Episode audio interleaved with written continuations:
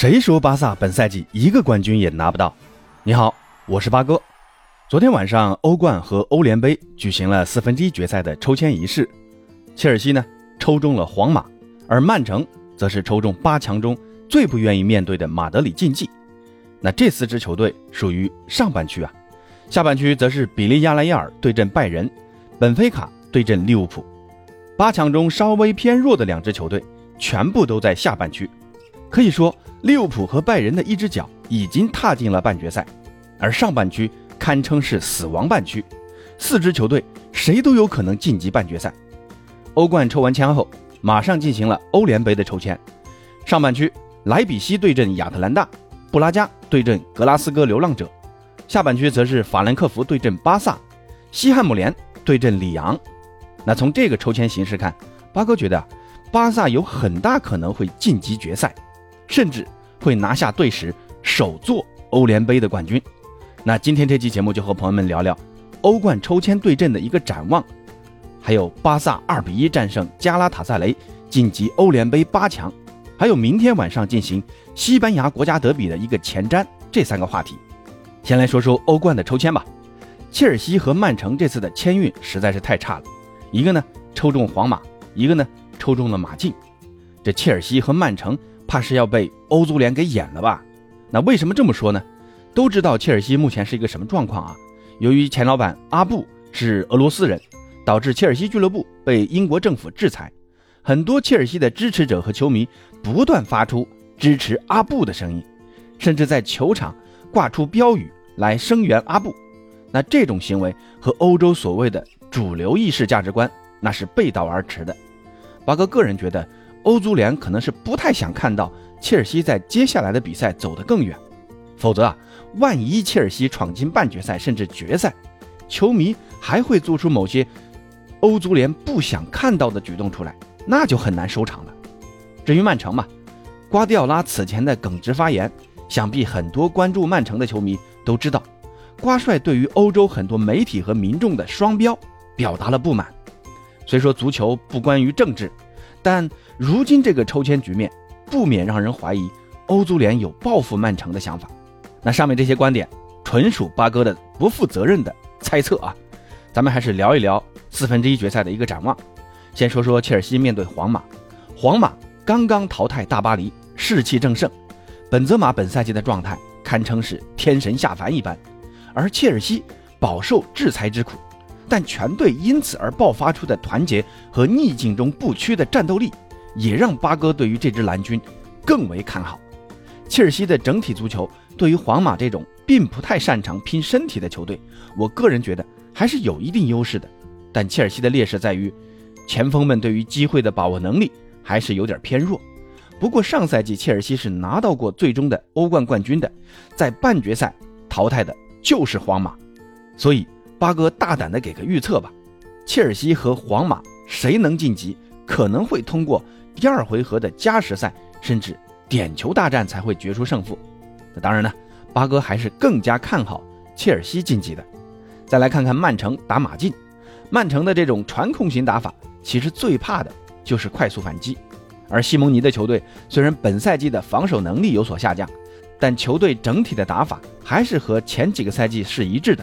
之前呢，马竞就是靠着这种防守反击的打法闯进了欧冠的决赛，而且他们的前锋菲利克斯这个赛季成长的非常快啊，也逐步适应了西蒙尼对于反击中前面那个支点的用法，进球转化率还是不错的。而且曼城和马竞的两场比赛是在四月六号和四月十四号这两天进行的，而在四月十号则是和红军利物浦的英超争冠关键之战。虽然以曼城的人员组成应付这三场比赛应该问题不大，但连续的大战或多或少会影响曼城球员的状态。不过呢，八哥还是更倾向于曼城晋级。马竞虽然反击很犀利，但你看打曼联的那两场比赛都打得这么吃力，面对实力远比曼联强大的曼城，我想西蒙尼够喝一壶的了。至于下半区的胜者，我想应该没什么疑问吧？比利亚雷亚尔和本菲卡能闯进八强。已经算是非常大的突破了，但这次面对欧洲最顶级的球会利物浦和拜仁，那胜算已经不大了。黑马毕竟只是黑马。那说完欧冠抽签的一个展望，再来说说昨天巴萨的那场欧联杯。加拉塔萨雷的主场向来被人称作是魔鬼主场，土耳其球迷从巴萨登场起就开始不停地发出嘘声。开场前二十分钟，巴萨球员似乎有点被嘘得找不着北，更是在第二十七分钟被特谢拉头球率先破门。那这个球还是巴萨在定位球防守时经常犯的一个老毛病啊，那就是盯人不紧，所有人上前抢第一落点，谁都没抢到。那这个角球发的又是球速极快。落点呢又在后点，当时在特谢拉的身旁只剩下费兰托雷斯，但托雷斯的盯人防守能力和他的射门能力一样让人着急啊！巴萨落后之后迅速调整了状态，逐步稳住了形势。在这时，佩德里的发挥起了关键作用。在第三十六分钟，费兰托雷斯在左路接球后内切，然后顺势直塞，给到小禁区的佩德里。佩德里接球后非常冷静的在禁区连续假动作。先后骗倒两名后卫，倒地封堵，然后再起脚打门。当时优酷的解说说了一句啊，这个进球让人不禁想起之前巴萨的那个十号。哎呀，当时看的八哥是心绪难宁啊，这个进球太漂亮了，真有当初梅西的影子。这哪像一个十九岁的年轻球员该有的成熟度啊？那到了下半场，哈维换下特劳雷，换上登贝莱，第四十八分钟，巴萨就在一次狂风暴雨般的进攻中反超了比分。德容最后在门前头球摆渡，奥巴梅扬在门线前垫射破门，这也是奥巴梅扬为巴萨打进的第七粒进球了。美羊羊加盟巴萨以来，才为巴萨踢了十场比赛，这么快就成为巴萨阵中的第二射手，这个终结能力确实很强啊！巴萨领先后，局面也逐渐趋于平稳，反倒是土耳其的球迷成了主角。第八十六分钟，阿尔巴在掷界外球时，被球迷丢进场内的水瓶给砸中了。阿尔巴呢，也就顺水推舟的发了一通脾气，耗了点时间啊。八哥当时看的笑的不行了啊！你看那个二八当时那一本正经的生气啊，演的还挺像，看那样啊，心里估计要笑死了。土耳其球迷真的是成事不足败事有余啊，己方落后还搞这种事情来耽误本队的时间，不知道咋想的。那最后巴萨呢拿下这场比赛晋级八强，昨晚的欧联杯抽签则是抽到了德甲的法兰克福。还是一个先客后主的相对较好的赛程。巴萨此前从没跟法兰克福对阵过。不过法兰克福本赛季在德甲的一个表现也并不是太好，目前呢仅仅在德甲排名第九。以如今巴萨的这个实力，拿下法兰克福啊问题不大。但半决赛就要小心了。巴萨半决赛的对手是西汉姆联和里昂的胜者。西汉姆联此前是淘汰了如今的西甲第二塞维利亚，晋级八强的。很多球迷就戏称“铁锤帮”，可是，在塞维利亚杯把塞维利亚给淘汰了，这实力还是不容小觑啊！希望巴萨能更进一步吧。